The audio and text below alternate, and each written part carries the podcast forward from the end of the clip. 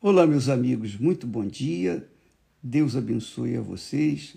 No Brasil é muito boa madrugada, né? Muitas pessoas estão nesse momento com os joelhos no chão e rosto é, também no chão, buscando o Espírito Santo.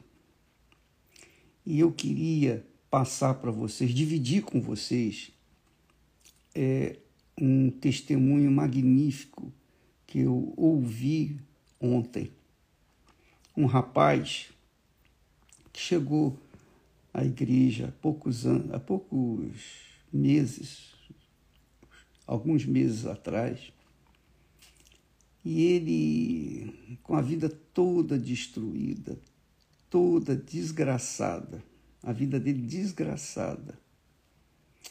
Ele foi, só para você ter uma ideia, ele foi abusado pelo pai quando era criança. Aos 13 anos, ele foi estuprado.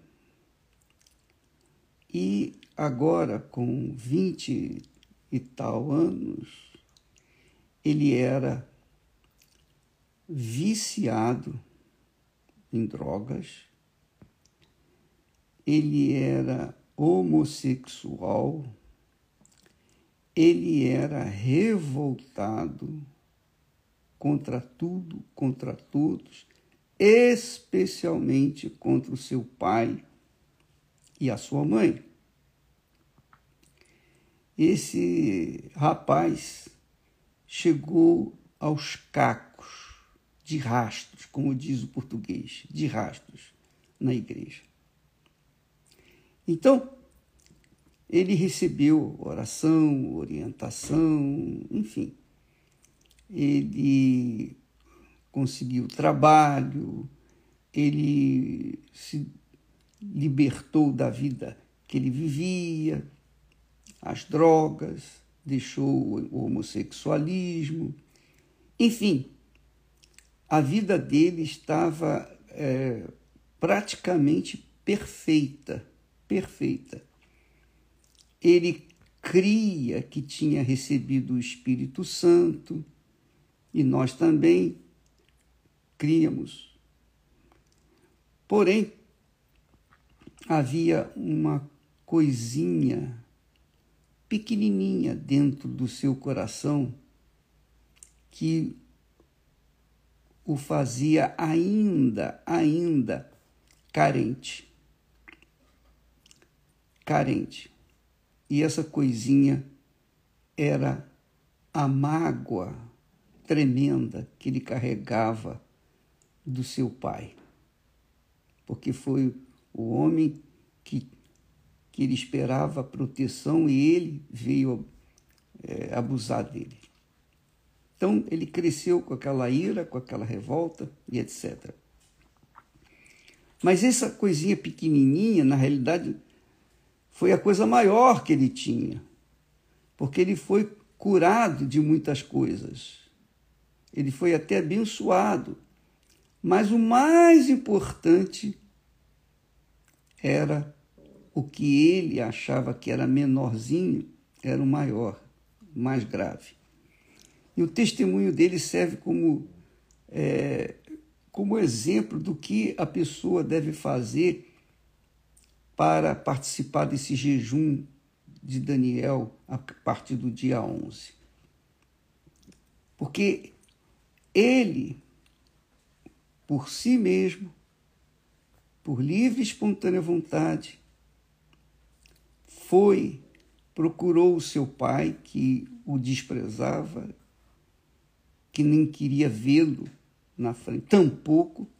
Então havia uma um problema entre os dois, mas ele procurou seu pai e achou, e quando o achou, ele pediu perdão ao pai.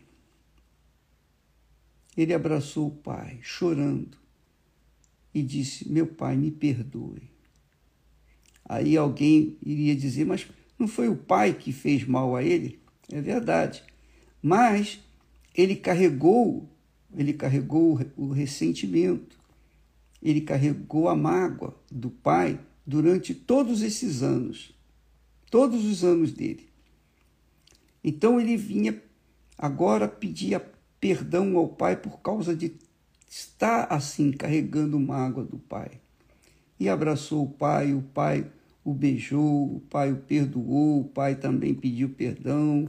Enfim, ele reatou a sua comunhão com seu pai, que é, quer queira ser bom ou mal, ele era um, uma representação de Deus que é pai.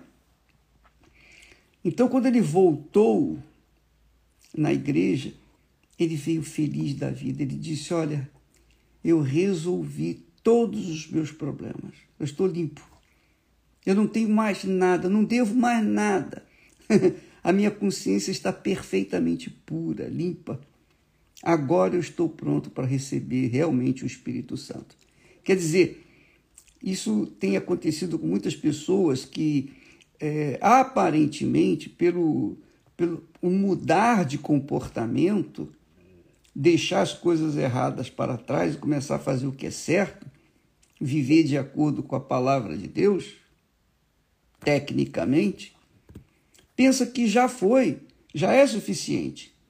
Só que com ele aconteceu de ter esse ressentimento lá no fundo da sua alma. A alma dele não estava totalmente entregue para Jesus. Por isso ele também não tinha uma paz perfeita e, obviamente, tinha sido iludido com o, o Espírito que tinha, que não era o Espírito Santo, que é o que acontece com a maioria das pessoas, infelizmente. Mas, de qualquer forma, nós lembramos da palavra de Deus lá em Cantares de Salomão, ele diz assim, em determinado trecho, ele diz assim: A figueira já deu seus figos verdes, e as vides em flor exalam o seu aroma. Levanta-te, meu amor, formosa minha, e vem. Pomba minha, que andas pelas fendas das penhas, no oculto das ladeiras, mostra-me a tua face e faze-me ouvir a tua voz, porque a tua voz é doce e a tua face graciosa. Aí ele interrompe esse texto lindo, maravilhoso, poético, e diz assim: Apanhai-me as raposas, as raposinhas que fazem mal às vinhas, porque as nossas vinhas estão em flor. Quer dizer, era tempo de júbilo, de alegria, de gozo. Só que tinha um problema naquela situação, naquele tempo. Ele preocupava-se com as raposinhas. As raposas as raposas são grandes. Então, quando se faz a cerca, as raposas grandes não passam, porque são feitas justamente para guardar o vinhedo delas. Mas as raposinhas são pequenininhas. As raposinhas são coisinhas mínimas, mas elas penetram, elas entram pelas brechas e conseguem entrar na vinha e destruí-la. Então, assim, o Espírito Santo fala com todos nós, cada um de nós. Fala para você, fala para mim, fala para todos nós. Que a gente não deve cuidar apenas daqueles pecados grandões, de não cair em tentação no que diz respeito a adultério, a, a, aos vícios, à mentira, aos enganos, etc porque esses pecados grotescos estão na cara. A gente se cuida. Porém, há os pecados que são pequenininhos, mas que são pecados e valem tanto quanto os grandes. Para a pessoa perder a salvação, não importa se o pecado é grande, enorme, uma montanha ou uma coisinha pequenininha. Pecado é pecado. Pecado agride Deus de qualquer forma. Então, chama atenção no testemunho desse rapaz que ele cuidou para que a sua vinha pudesse ser refeita e já estava em flores. Só que tinha que acabar com as raposinhas. E ele, por si mesmo, foi lá junto ao seu pai e arrancou aquelas raposinhas que estavam dentro do seu coração. Minha amiga e meu caro amigo, você quer participar do jejum de Daniel e receber o Espírito Santo com segurança, com certeza, com convicção, absoluta convicção? Então, você tem que avaliar-se a si mesmo, examinar-se a si mesmo e verificar se tem alguma raposinha com você.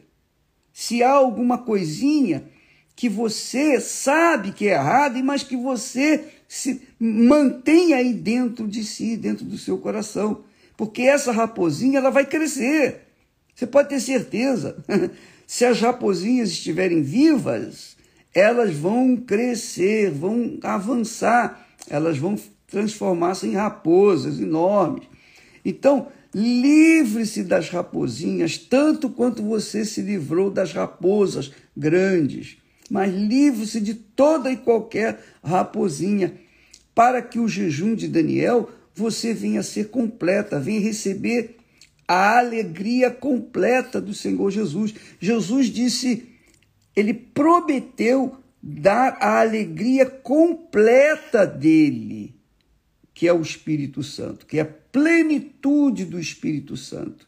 Mas o preço é as pessoas deixarem os seus pecadinhos ou as suas raposinhas, matarem-nas, ou então fechar a brecha para que não entre na sua vinha e não venha destruir tudo. Avalie a si mesmo, minha amiga e meu caro amigo, porque a salvação exige sacrifício se exigir o sacrifício do Senhor Jesus por nós, não vai exigir sacrifício nosso por ele?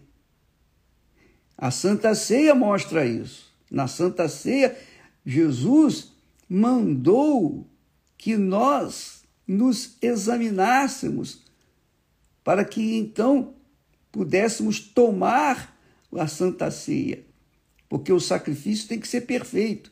E o sacrifício perfeito não tem pecado, não tem raposinha, é perfeito. Deus só aceita o sacrifício se for perfeito. Então, livre-se das raposinhas, minha amiga e meu amigo. Não tenha compaixão delas. Não tolere as raposinhas, porque elas destroem tanto quanto as raposas grandes. Amanhã estaremos falando mais a esse respeito e sobre o Espírito Santo. Muitas pessoas, coitadas, infelizmente, ah, elas creem que têm o Espírito Santo, mas a vida delas mais parece que estão cheias de demônios. É ou não é? Falaremos mais a respeito disso amanhã. Deus abençoe a todos em nome do Senhor Jesus.